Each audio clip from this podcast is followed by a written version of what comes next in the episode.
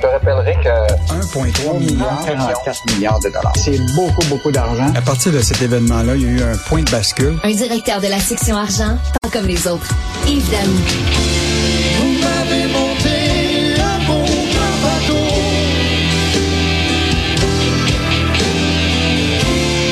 Vous m'avez fait du bien.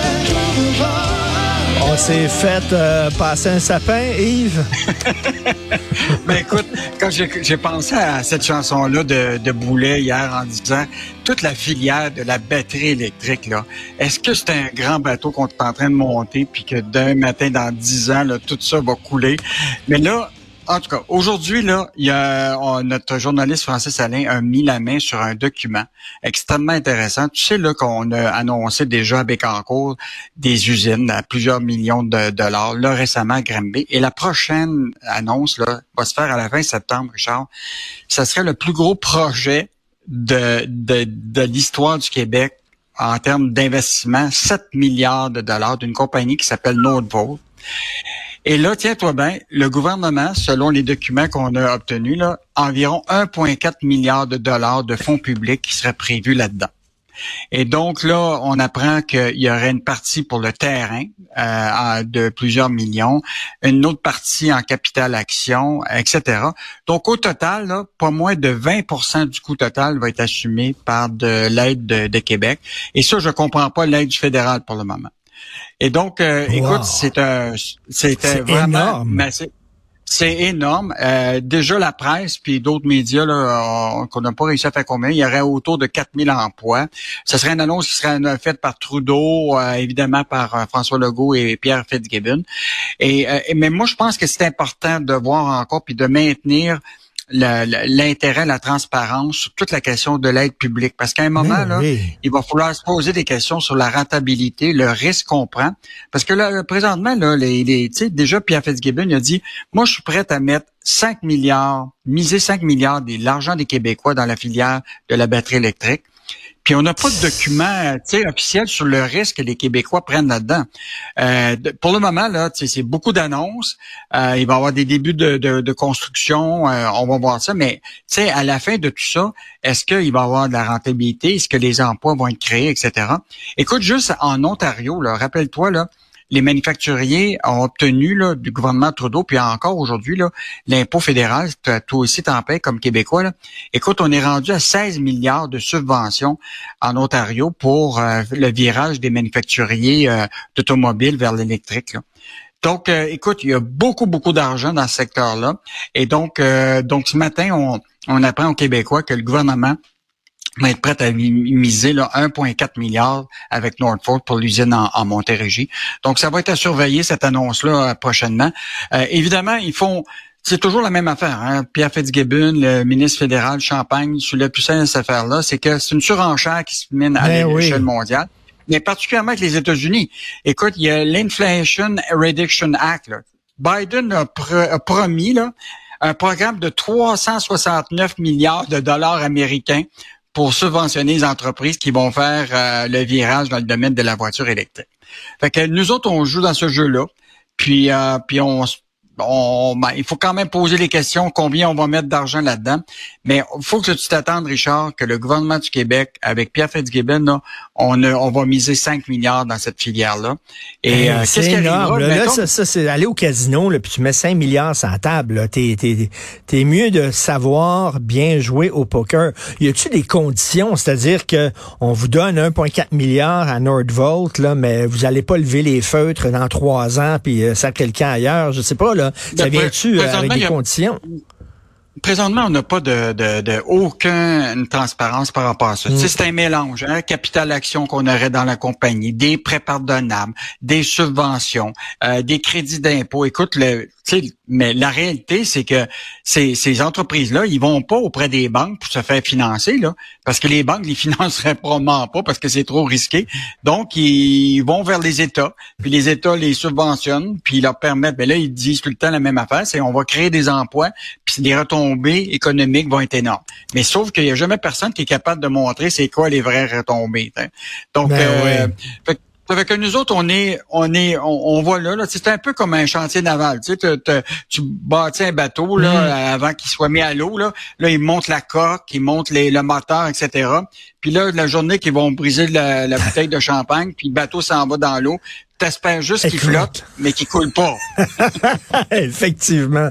Euh, écoute, il y a des gens là quand euh, euh, il y a des politiciens qui ont pris à partie la Banque du Canada, euh, il y a des gens qui ont dit voyons donc ça se fait pas, c'est un organisme indépendant, faut pas interpeller comme ça la Banque du Canada, faut les laisser faire.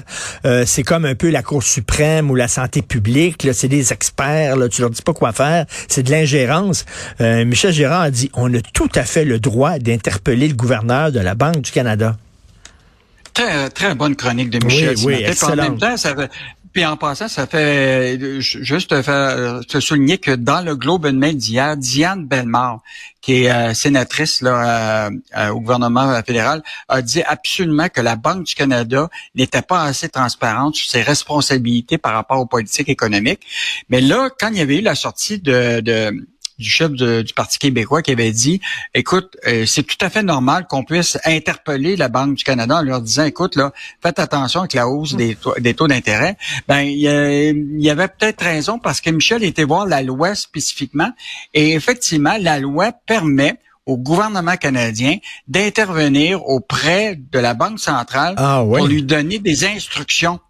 Ah Écoute, oui. et, et là, ce qui est intéressant, c'est que Michel a appelé le bureau de Mme Freeland, parce que c'est le ministre des Finances, et à aucun moment, sur les 10 hausses qui ont été annoncées des taux d'intérêt, le gouvernement de Justin Trudeau est intervenu auprès de la, la- le gouvernement pour lui dire voici nos instructions, on, on pense que vous devriez pas aller dans cette direction-là. Donc, ça, ça veut dire que le gouvernement euh, euh, de Trudeau est d'accord avec les 10 hausses des, des, des taux euh, d'intérêt et qu'il y a des impacts quand même majeurs encore, parce que je te rappellerai encore que les Canadiens, là, 37% de, puis c'est le cas aussi au Québec, là, on est des locataires. 35% c'est des propriétaires qui ont un prêt hypothécaire. Et donc, tous ces gens-là sont affectés par les taux d'intérêt. Tu comprends? Mhm. Que ce soit que les loyers augmentent parce que les propriétaires sont obligés de payer pour les taux d'intérêt ou les propriétaires de maisons qui ont vu leur, leur prêt hypothécaire augmenter de 30 Fait que là, tu es en train de me dire, puis Michel Gérard est en train de nous dire que si, mettons, Justin Trudeau dit, ben là, je peux rien faire, moi, c'est c'est la Banque du Canada, là, moi, ces autres, euh, ils ont préséance sur nous autres. Non, non, non. Le gouvernement fédéral aurait pu dire à la Banque du Canada, nous autres, on juge, là, que vous devriez pas augmenter le taux d'intérêt. Regarde, la, loi dit en cas de divergence d'opinion sur la politique monétaire à suivre, le ministre peut, après consultation du gouverneur et avec l'agrément du gouvernement, donner par écrit au gouverneur des instructions ponctuelles et euh, obligatoires pour que la Banque du Canada change sa politique monétaire. Écoute, il n'y a rien de plus clair que dans, dans- dans la loi. Mais là, on dit aujourd'hui que le pape de la finance, qui est le gouverneur du Banque du Canada, lui, là, on peut pas y parler. On peut pas lui dire quoi faire. Le- les parlementaires peuvent pas lui lui dire, écoute, tu sais, ton objectif de 2-3% d'inflation, peut-être que, tu sais, laisse-le, euh, on peut garder Ben ça, oui. mais fais attention avec la hausse des taux d'intérêt parce que le taux d'intérêt, ça a des impacts. Oublie pas, sur les prêts hypothécaires, ça a des impacts sur, évidemment, sur les prix des loyers parce que les, les propriétaires des- de, de, de logements sont obligés d'augmenter leur, euh, leur, leur loyer. Euh, ça a des impacts sur les marges euh, de, de crédit à la banque euh, et sur les prêts automobiles. Euh, donc, ça, ça a un impact euh, assez majeur et c'est comme si lui peut tu sais, euh, décider de la politique euh, monétaire au Canada sans qu'on ait aucune transparence par rapport à ses choix. Alors, moi, je pense que c'est une très, très bonne chronique euh, ce matin Ben que- oui. qui vaut absolument le temps de, de, de lire. Ben, tout à fait. Et en terminant, euh, il y a une entreprise québécoise, euh, Vision Marine, qui a embauché Philippe Couillard, mais ils ont fait l'annonce in English only.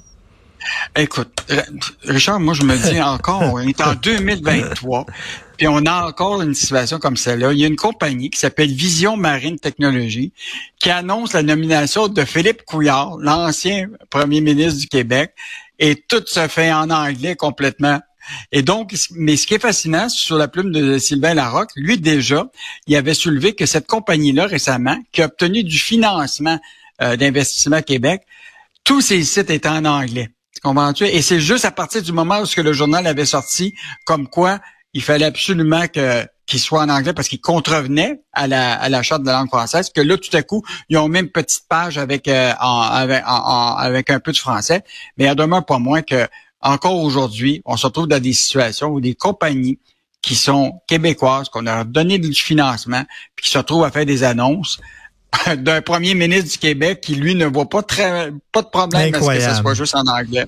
Écoute, Incroyable. on est euh, on est vraiment euh, bon, je dirais pas le mot, mais Ben écoute, dis- on est pas mal colonisé. euh. Ben ouais, mais dis rien parce que Philippe Couillard va dire que tu souffles Ah, ben sur ouais. les braises de l'intolérance. C'est ce qu'il disait, là. Hein? Euh, merci beaucoup, Yves Daou. On continue bien sûr à lire la section argent du Journal de Montréal. Salut.